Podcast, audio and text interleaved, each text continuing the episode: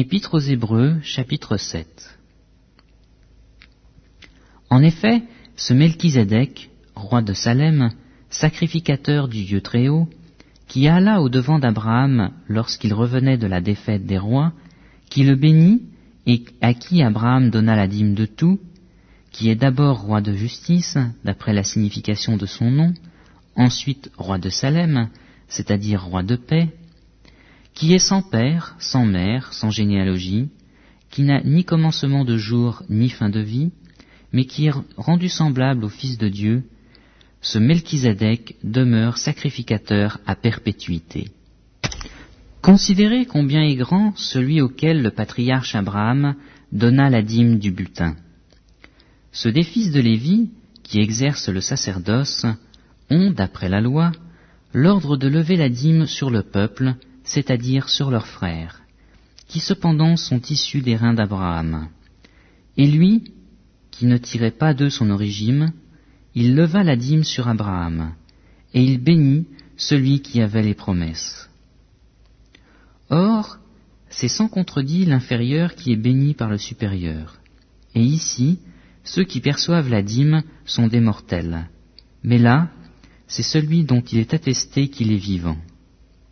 De plus, Lévi, qui perçoit la dîme, l'a payé, pour ainsi dire, par Abraham, car il était encore dans les reins de son père lorsque Melchizedek alla au devant d'Abraham. Si donc la perfection avait été possible par le sacerdoce lévitique, car c'est sur ce sacerdoce que repose la loi donnée au peuple, qu'était-il encore besoin qu'il parût un autre sacrificateur selon l'ordre de Melchizedek et non selon l'ordre d'Aaron Car le sacerdoce étant changé, nécessairement aussi il y a un changement de loi.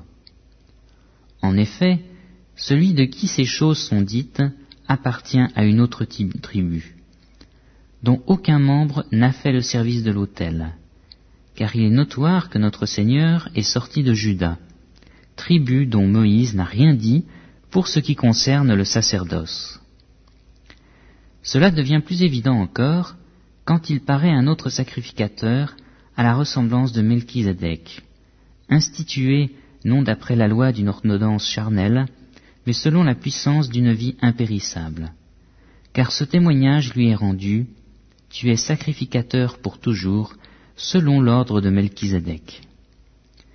Il y a ainsi abolition d'une ordonnance antérieure, à cause de son impuissance et de son inutilité, car la loi n'a rien amené à la perfection, et introduction d'une meilleure expérience, par laquelle nous nous approchons de Dieu.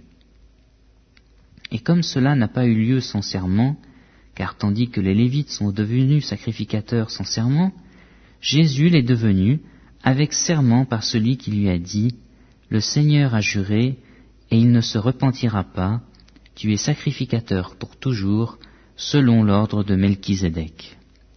Jésus est par cela même le garant d'une alliance plus excellente.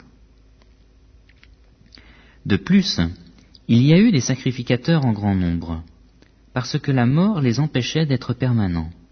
Mais lui, parce qu'il demeure éternellement, possède un sacerdoce qui n'est pas transmissible. C'est aussi pour cela qu'il peut sauver parfaitement ceux qui s'approchent de Dieu par lui, étant toujours vivant pour intercéder en leur faveur.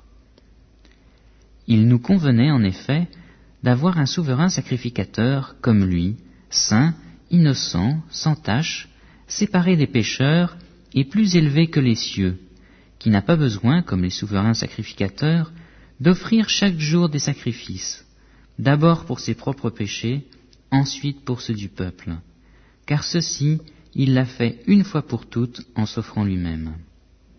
En effet, la loi établit souverain sacrificateur des hommes sujets à la faiblesse, mais la parole du serment qui a été fait après la loi établit le Fils qui est parfait pour l'éternité.